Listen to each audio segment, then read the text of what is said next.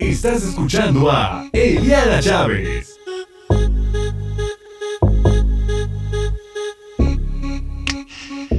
Hola, ¿cómo estás? Mi nombre es Eliana Chávez, como ya lo sabes, bienvenido a este podcast El Show de Eliana. ¿Y qué creen? Como hemos visto a lo largo de estos capítulos, ha cambiado un poco la dinámica del show de Eliana y nuevamente me encuentro entrevistando a una persona muy importante y es licenciado en comunicación. Estudió la carrera en la Universidad de La Rioja, tiene 48 años y actualmente es locutor de cabina, locutor comercial, profesor de radio, voiceover, realiza edición y producción de audio. Nada más, o sea, para que veas. Es locutor desde 1997 y su primer acercamiento a la estación fue en noticias y poco a poco fueron dándose más proyectos, llegando a nada más y nada menos que a Universal 88.1 desde el 2007. Su carisma lo ha caracterizado desde siempre y pues es una de las cualidades de las cuales lo llevó a lograr muchos proyectos y a ser muy amado por el público. Es un honor de verdad poder tenerte aquí. Es de verdad me siento como niño en juguetería porque de verdad esto representa mucho para mí y las personas que me están escuchando saben perfectamente. Entonces, ¿cómo estás? Bienvenido a este programa. Muy bien, Ileana. ¿Y tú? Oye, ahorita que decías esto de juguetería, yo en las jugueterías le picaba todos los juguetes y, y los los rompía, los abría. Jugabas y todo. Sí, claro, claro. ¿Llegaste a romper uno? No, pero sí los abría, los destapaba. Los que venían este en caja los abría, Gabito. Pues eso pero, está... pero creo que es una cualidad, ¿no? Sí, de hecho te caracteriza. Era lo que comentaba, que tienes esta carisma, tienes como que esta onda de que siempre estás en movimiento todo el tiempo y no te presenté oficialmente. Javier Pakusic está con nosotros. No, no, no, el honor de verdad de que estés aquí es, es enorme. Soy tu amigo, soy tu amigo y me gusta eh, colaborar, me gusta platicar me gusta compartir experiencias, me gusta motivar también a la gente, aunque a veces no me hacen caso, pero sí, no importa, al final del día, si uno no comparte lo que uno sabe, lo que uno hizo, pues no sirve de nada, te lo vas a llevar a la tumba y entonces ¿de qué sirve, no? Mejor lo compartes, ¿no? Oh, pues sí, de hecho inclusive compartes mucho estas reflexiones, estas vivencias en tu podcast titulado hashtag Radio. Lo pueden encontrar en Spotify. Y precisamente por ello te hice la, invitación a este programa porque me llamó mucho la atención desde el título, desde el inicio, desde el intro que tienes, el approach que le das a estos programas, sobre todo porque lo siento muy personal y creo que ya lo habíamos platicado antes. Entonces, eh, pues obviamente algo que me llegó luego, luego como pregunta fue si estos programas han sido para que tú puedas hacer estas reflexiones en tu vida. Mira, muchas veces lo digo para mí, ¿eh? O sea, al final del día no puedes hablar de lo que no conoces. Siempre procuro que sea una experiencia o una conversación o un evento o una, algo desagradable que me haya pasado muchas veces pensamos que cuando tenemos una desgracia, cuando se muere un familiar, cuando nos corren del trabajo, cuando no te hace caso tu, tu pareja, pensamos que es como una desgracia. ¿No? Es así como que, híjole, estoy pagando un karma. Y, a mí la verdad me caga mucho cuando hablan de que estamos pagando un karma, ¿no? Entonces, si estamos pagando el karma, hay un banco del karma para que podamos abonar todo el karma y que ya no nos sucedan cosas. Es como muy tonto a veces, ¿no? Claro. El karma no es, no es que hay que pagarle a alguien. El karma solamente es experiencia y es aprendizaje. Si tú aprendes de una experiencia que tuviste en la vida, sea dramática, sea, sea buena, sea mala, desde tu punto de vista, es una experiencia nada más. Si tú aprendiste de eso, eso es karma. Entonces, digamos que todo lo que mencionas en tu podcast es tanto para tus seguidores, para que reflexionen y a veces te ayuda a ti para recordarte lo que tienes que hacer. ¿Sabes qué pasa? Que a veces es, te lo digo Juan para que lo entiendas Pedro. Claro. Eh, sobre todo cuando uno pasa por un proceso de terapia. Sí. terapia profunda, de, de, mucho análisis, ¿no? De mucha observación. Cuando te das cuenta que hay cosas en la vida que estás repitiendo como cíclicamente y dices, es que es el destino, es que es mi familia, es que es el país, es que nací pobre, es que nací rico. Siempre hay como una una responsabilidad ajena a la nuestra. Y no es así. Nuestra responsabilidad es nada más con nosotros mismos. Lo que, lo que hacemos, lo que dejamos de hacer. Lo que pensamos, lo que no pensamos. Y si así nos enfocáramos todos en la vida, tendríamos mejores resultados para todo lo que hacemos.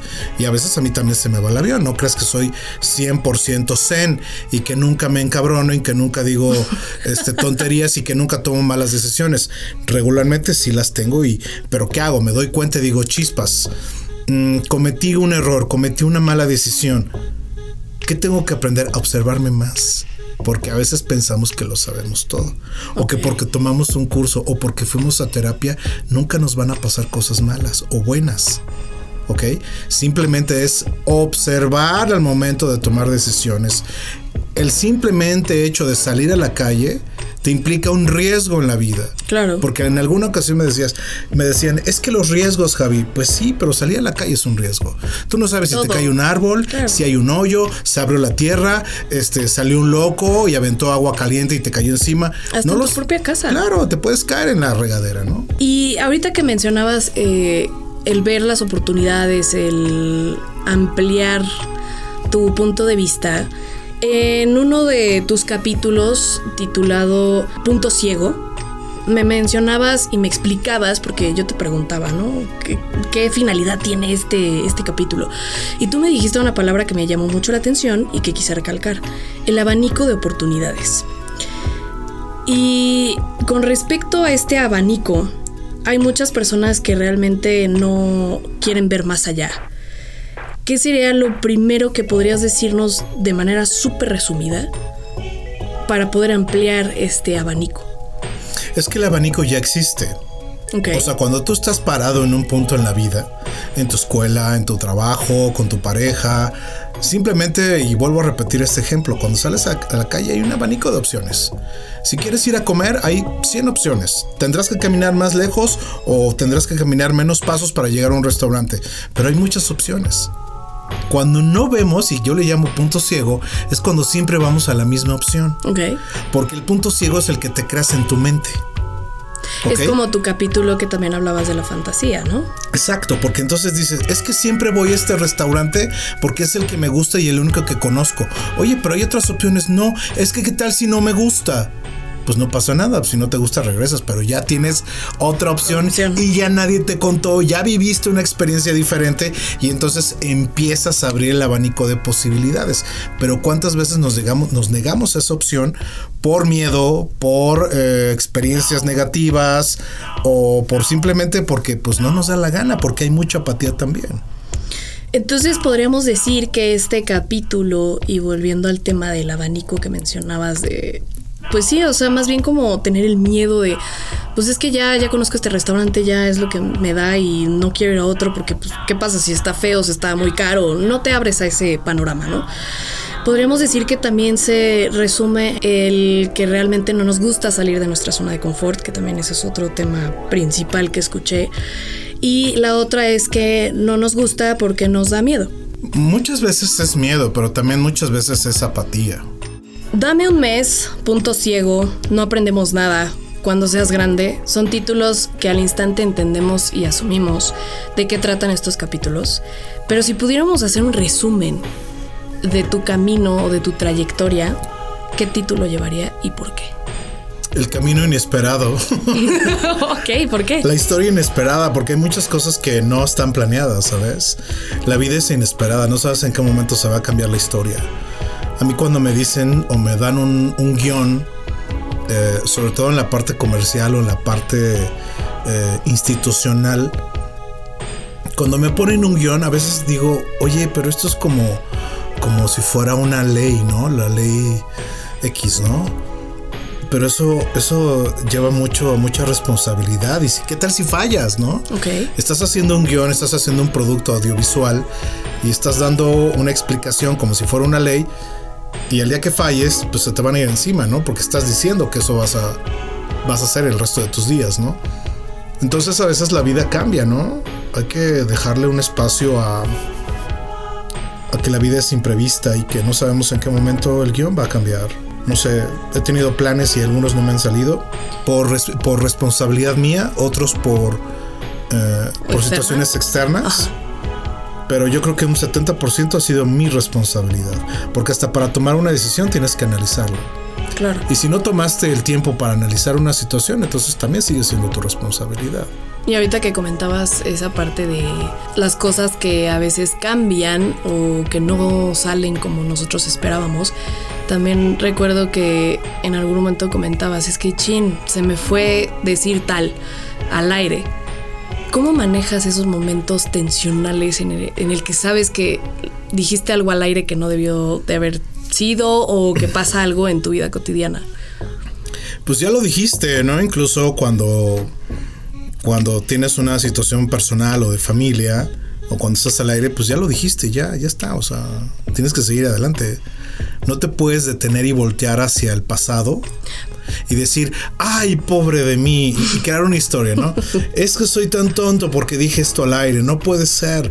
Viviré por siempre con este error. Mi, me- mi mente y mi cuerpo se verán manchados por este gravísimo error. O sea, entonces lo dejas Es ya que que, todo- pase o lo rescatas. Todo, todo queda atrás. Lo bueno y lo malo, el radio, todo se va a acabar en algún momento. Entonces, si tú entiendes que la vida no significa acumular, sino la vida significa perder. Sonará un poco dramático si tú quieres, pero el día que nos vayamos, lo único que nos vamos a llevar a la tumba va a ser nuestra experiencia. Y hablando de experiencias, eh, cuando la gente te escucha al aire o en tu podcast, ¿qué es lo que te gustaría que ellos se llevaran? Creo que a veces es empatía, ¿no? Que se, se sientan reflejados o identificados y que digan, bueno, aprendí algo nuevo el día de hoy. Si él puede, creo que yo también puedo. Porque ellos siempre me preguntan, oye, ¿tú cómo le hiciste, no? Es que no se trata de que haya una metodología, ¿no? El marco, el, el- el marco conceptual, ¿no? Fue, hi- hice, hice esto en base de este. No, no, no, güey. O sea, es que cada quien tiene un camino diferente, ¿no? Eh, me acuerdo mucho de la historia del, del Buda cuando la estuve estudiando. Eh, él, en, en su lecho de muerte, alguien le preguntó, oiga maestro, lo vamos a extrañar mucho. Es que, ¿quién nos va a enseñar? Y es que sus enseñanzas, y es que sus enseñanzas, es que, a ver, mis enseñanzas no son ley de vida. Compruébenlo ustedes mismos de que lo que yo dije funciona. No me hagan caso a mí, compruébenlo. Es el primer investigador de la humanidad del Buda. Tenía una metodología, él no decía que creyeras en su metodología. Ponla en práctica a ver si te funciona. ¿Tienes lema de vida o no? Creo que es mejor hacerlo que no hacer nada.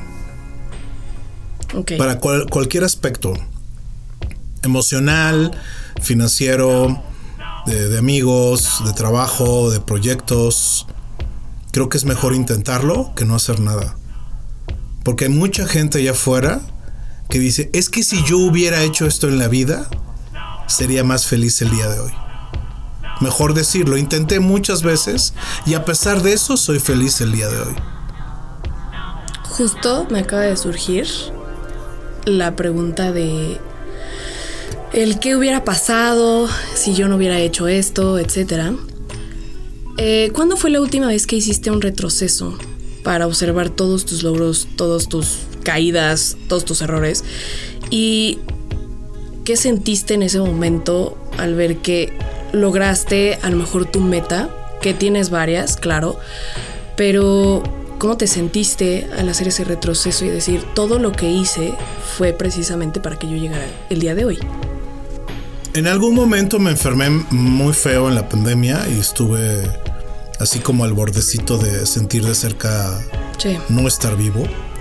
Y entonces me di cuenta que entre más te aferras y entre más te espantas de la muerte y entre más sientas esa fatalidad de dejar de estar vivo y entre más sientas esa angustia por no dejar de sentir y de tu corazón esté latiendo, te das cuenta que estás sufriendo.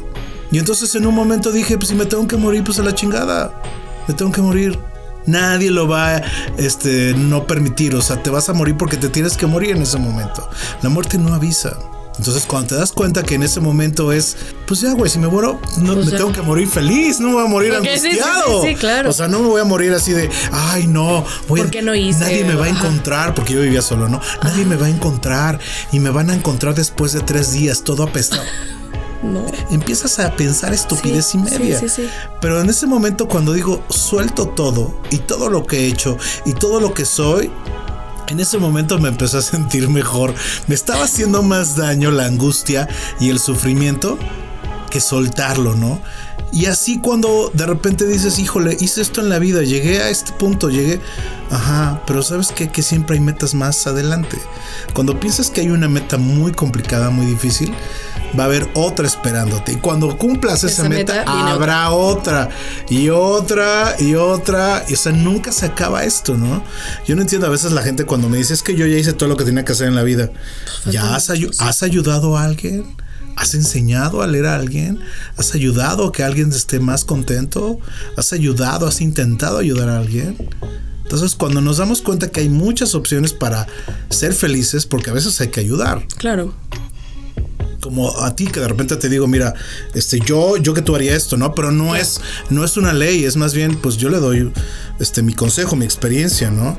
Pero muchas veces nos quedamos con ese, con esas ganas, ¿no? Por miedo, por apatía. Claro. Volvemos al, Al mismo punto. mismo punto, ¿no? Es que no hice esto porque mi mamá no me dejó. Es que no hice esto porque como nací pobre, pues no tenía que quedar. Y es que es que yo no fui al budismo como tú, Javi. Es que yo no estudié como tú. Y es, o sea, siempre hay un pretexto, pretexto. para no hacer las cosas. Y creo que la, la- la sonrisa más sincera creo que es el mejor regalo de cualquier ser humano. Y eso pues muy pocas veces. Dentro de los escritos que hice al momento de hacer este análisis de tu capítulo Punto Ciego, yo en algún momento noté, nos encanta hacernos las víctimas. Porque en realidad, pues sí, o sea, a lo mejor no vemos como más allá, nos cuesta trabajo el abrir este abanico, el poder tratar de llegar más lejos, el que nos quedamos eh, en un momento en el que estamos ya en nuestra zona de confort y no queremos hacer absolutamente nada. Y hasta ahí nos quedamos. Entonces no sabemos qué hacer, no queremos movernos porque todo hay pretexto. Es que va a llover, es que voy a salir tarde, es que siempre hay un pretexto, ¿no? Y eh, sé que tienes alumnos, o sea, que trabajan la parte de locución, tienes cursos, etcétera. ¿Qué es lo primero que les enseñas independientemente de trabajar su voz? O sea, a nivel espiritual, emocional. ¿Qué es lo primero que les dices a ellos? A muchos no les gusta, pero creo que los que lo entienden, pues les va bien.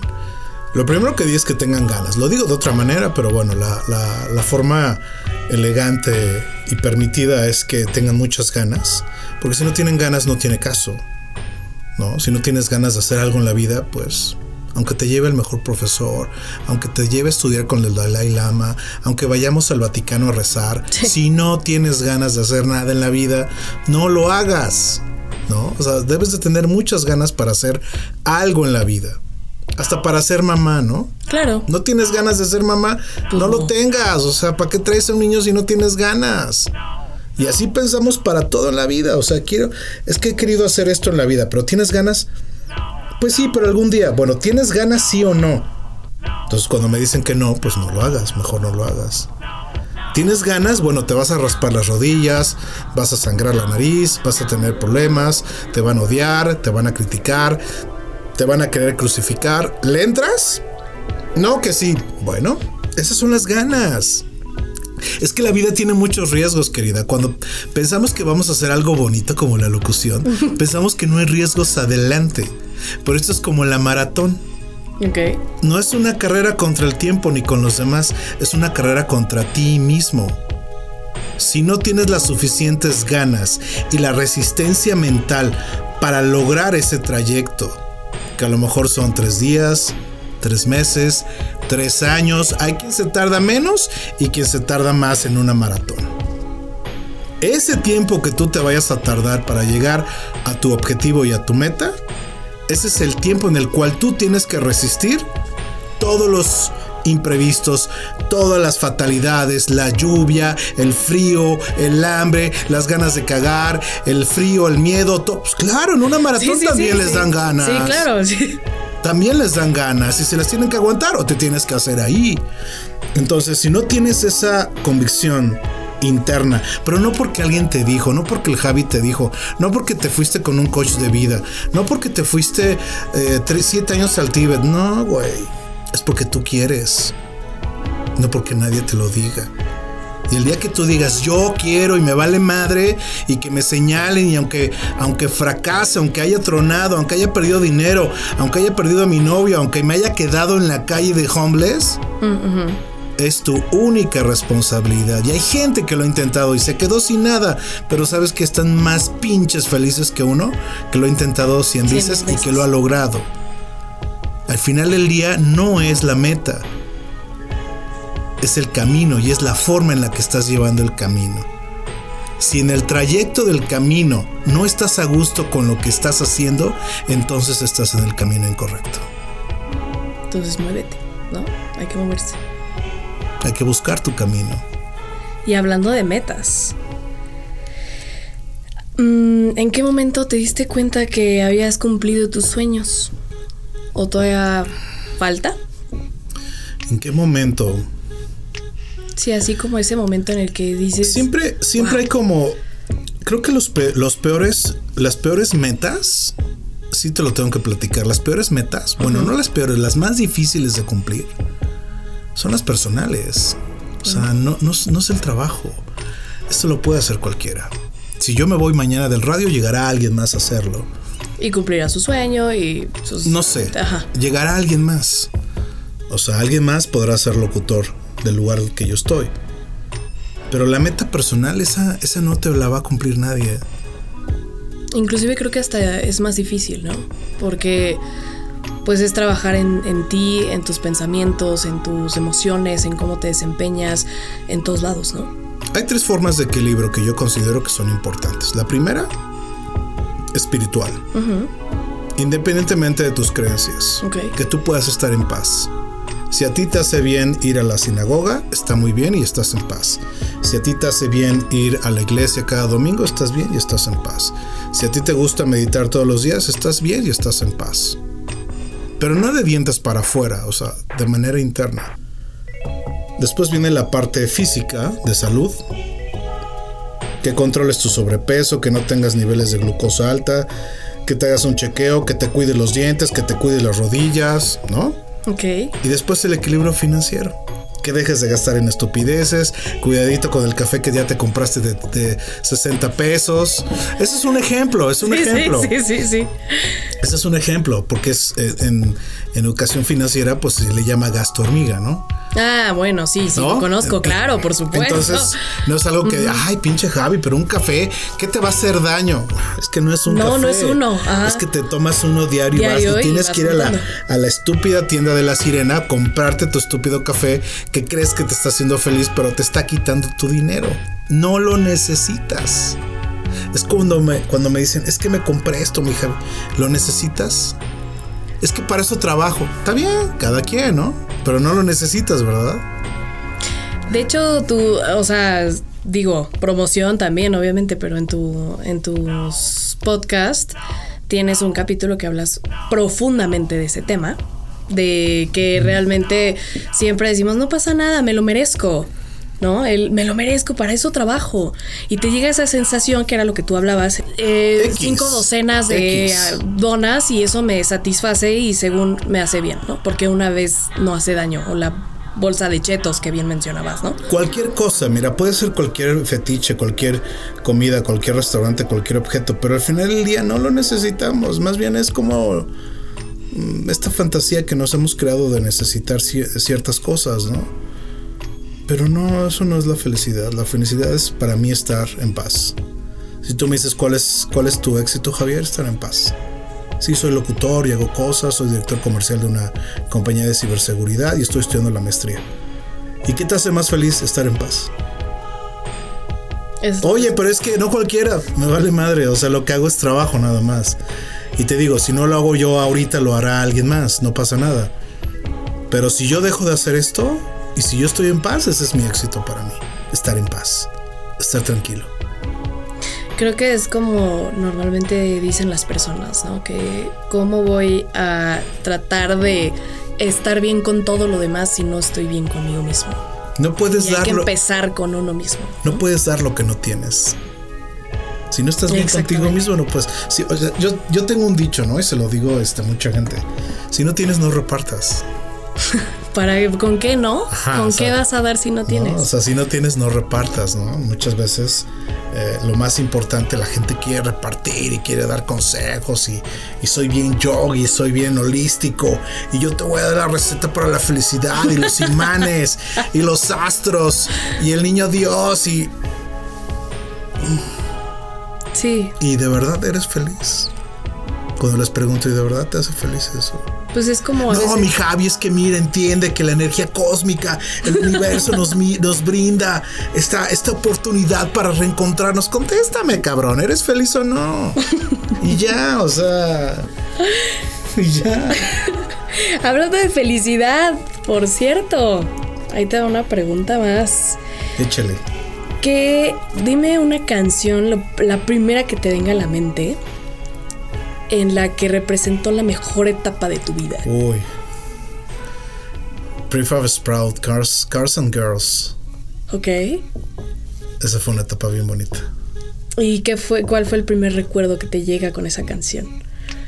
A lo mejor, y si no puede ser mencionado en el No, podcast, sí, sí, sí, claro. Estábamos haciendo un proyecto de radio en el TEC de Monterrey. Ajá, ok. Sí.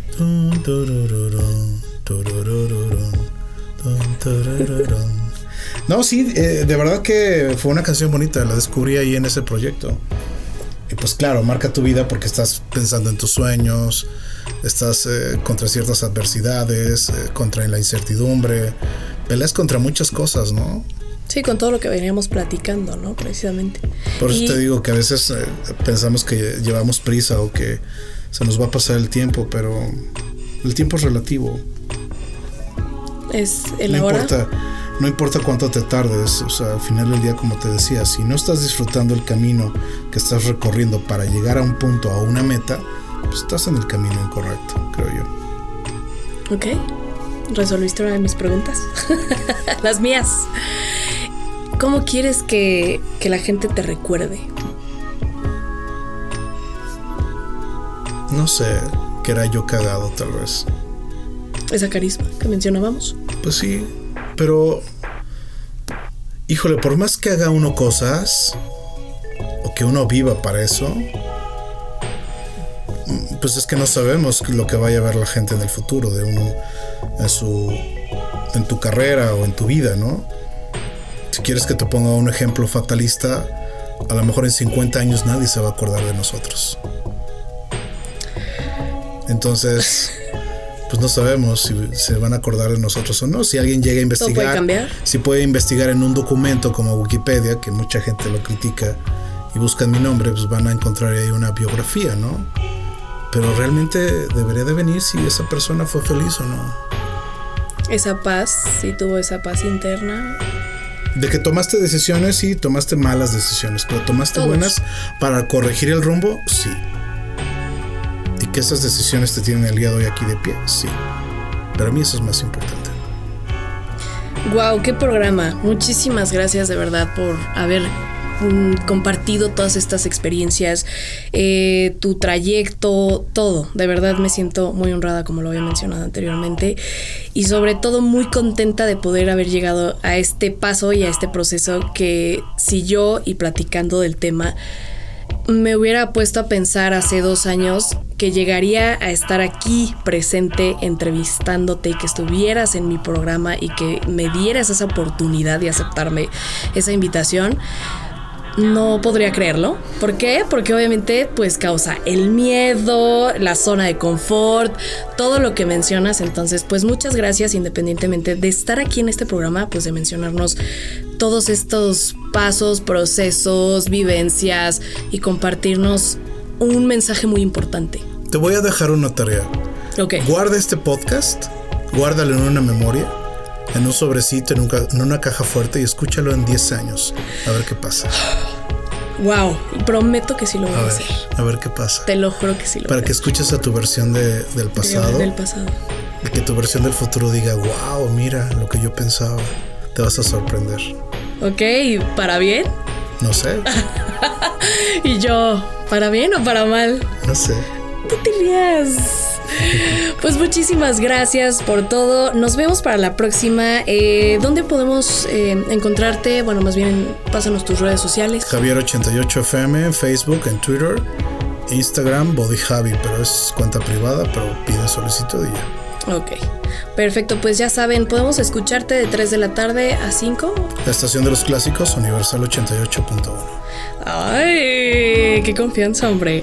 Pues muchísimas gracias. Esto fue todo y recuerda, mi nombre es Eliana Chávez. Esto es el show de Eliana. Nos escuchamos para la próxima. ¡Adiós!